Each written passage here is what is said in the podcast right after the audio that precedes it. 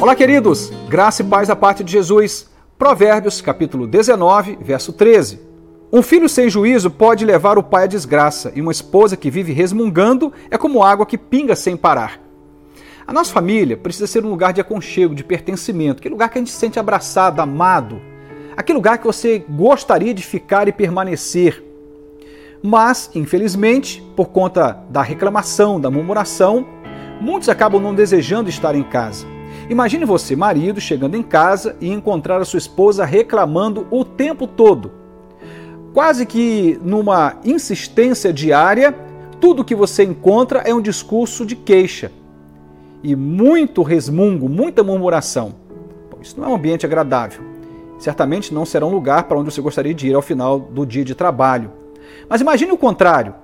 Você chegando em casa e encontrando o seu esposo reclamando, de forma queixosa, insistentemente, com mau humor, reclamando de tudo, do trabalho, da vida, da louça, dos filhos, o tempo todo reclamando. Vamos estender um pouco mais? Imagine você, filho, filha, chegando em casa e encontrando seus pais nesse caminho da murmuração. Olha, ninguém suporta. Isso não produz só irritabilidade, como, como quebra esse sentimento de pertencimento, de aconchego que a família deveria oferecer. A reclamação não tem raiz em Deus, porque a reclamação, a murmuração, certamente está ligada à falta de gratidão. É alguém que tem um olhar negativo o tempo todo, que só observa aquilo que está dando errado e não consegue ter um coração grato. Aonde a ausência de gratidão vai sobrar a reclamação. Ele diz aqui que uma esposa que vive resmungando, mas eu estou estendendo, um marido que vive resmungando, um pai, uma mãe que vive resmungando não somente a esposa, mas alguém da família que só sabe resmungar, reclamar, não proporciona aos seus entes queridos um espaço de aconchego. Que Deus nos livre de sermos dessas pessoas que o tempo todo, com muito mau humor, passamos a reclamar e insistentemente permanecemos nesse caminho da queixa. E é por isso que muitos filhos não gostam de ficar em casa.